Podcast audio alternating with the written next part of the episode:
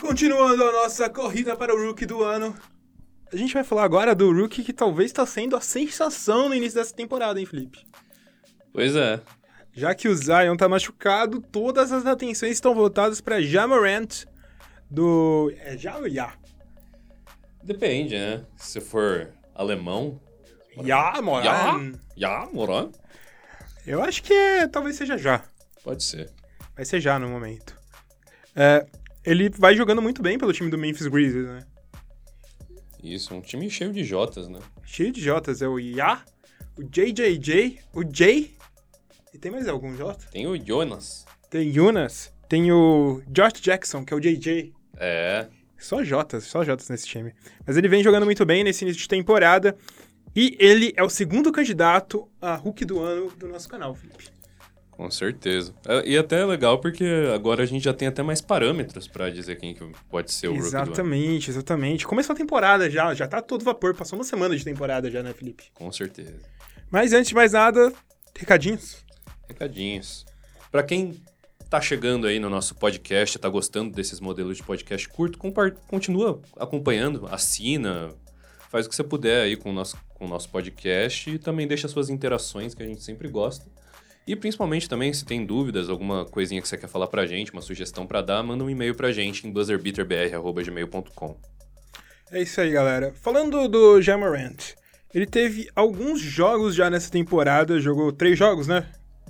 Acho que foram três jogos pelo Memphis Três Grizzlies. jogos. Mas o mais absurdo foi o último, no momento que a gente grava, tá gravando o vídeo, né? Que ele teve mais um jogo depois do que a gente gravou. Que foi contra o Brooklyn Nets. Meu amigo, acho que ali já mostrou o cartão de visitas deles. Não parecia que era um jogador que acabou de chegar na liga que tava jogando, né? Exatamente. O Memphis não teve lá o melhor começo de temporada. Não. Mas o que a gente tá vendo do garoto, né, do moleque, é. Acho que um dos melhores cenários possíveis. Ele tá correspondendo ao que a gente esperava na parte de produção, ofensiva principalmente. Sim. Só que ele tá indo além. Porque- Ele tá sendo clutch, tá sendo decisivo, tá sendo aguerrido, tá tomando conta do jogo. Eu acho que ele tá sendo mais importante que o próprio JJJ pra esse time do do Memphis Grizzlies. Devo, devo concordar. E, na verdade, os dois estão funcionando bem. Sim, é uma boa dupla, né? É. É o que a gente imaginava que é uma boa dupla. Eu diria que é uma dupla muito parecida com Porzingis e Doncic. Os estilos não são semelhantes, tal. O, o Yamorant é mais dri- driblador, o Porzingis é mais fortão, mais imponente.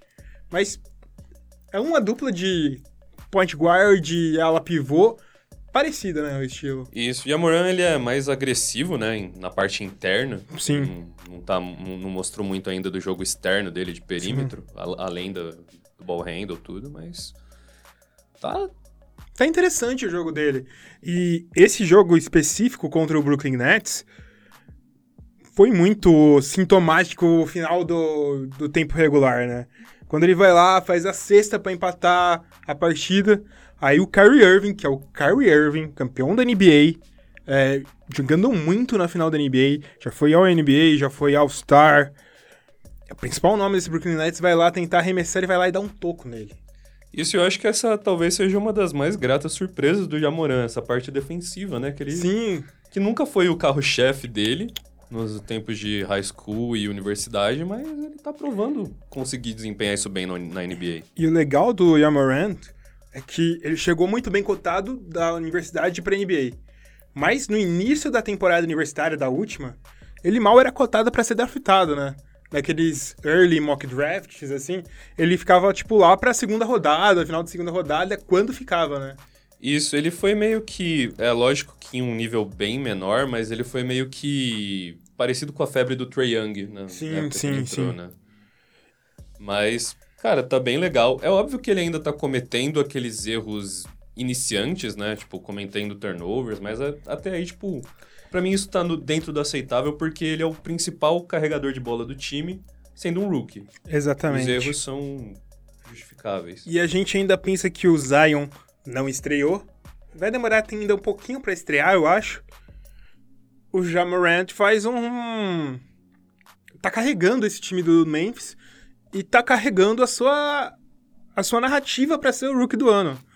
Porque vale lembrar que eu acho que o último, último rookie do ano que não foi tão assim, tão fodão, foi o Malcolm Brogdon, né? Que foi uma disputa com o Dario Saric. E era pra, em teoria, ser o Joel Embiid o rookie do ano. Só que ele jogou 30 jogos. Se um cara joga pouco e jogadores que não são tão expressivos assim conseguem levar, se o Zion jogar pouco, o Jamarant tá aí na bica para pegar esse prêmio para ele, né? Isso, talvez o que possa mais ferir as chances dele são é o próprio resultado do Memphis na temporada, sim, né? Sim. Vale lembrar que para rookie do ano não conta tanto o desempenho coletivo, mas se tem um desempenho coletivo bom também, fortalece é. seu argumento. É, dependendo de, do status dos outros rookies no, na temporada. Mas por enquanto Sim. ele é o grande destaque, né? Então. Não, é. Tem... Os, o, os stats dele são muito bons. 22,6 pontos por jogo, 7,5 assistências, 2,1 roubos de bola. Tudo bem que três jogos, né? Mas 50% de 3 pontos, é, 51% de field goal e só o free throw dele que tá bem, bem abaixo. Isso. É, e os três pontos a gente acho que acaba nem contando tanto. Porque ele tá tentando pouco, né? Porque ele. Eu, eu acho que nessa primeira temporada ele nem precisa se expor dessa maneira, tentar tanto chute de não, três. Não. Eu acho que é. O que ele precisa é fazer isso que ele tá fazendo. Porque ele tá num time que não tem aspirações, então ele pode dar seu show à vontade, ganhar alguns jogos que nem ganhou do Brooklyn Nets, que o Brooklyn Nets, aliás, é uma das decepções para mim nessa temporada, no início. E se ele faz isso, já tá ótimo pra, pra esse momento da carreira dele, né, Felipe?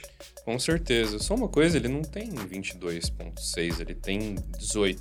Ah, é, eu tô olhando por 36 minutos. Isso. Que também é um número bem alto. Que né? também é um número bem expressivo para alguém que tá iniciando essa jornadinha. Exatamente, né? exatamente. E num time que tá até distribuindo bem minutos, né? Sim, sim. Ele, ele tá jogando 28.7 minutos por jogo. É um número bem, bem bom para ele, né? É, exatamente. Bom, você acha que o, o Jamarand vai ser o rookie do ano? O que, você espera dele? Manda um e-mail pra gente, buzzrbtbr.gmail.com, a gente quer saber sua opinião.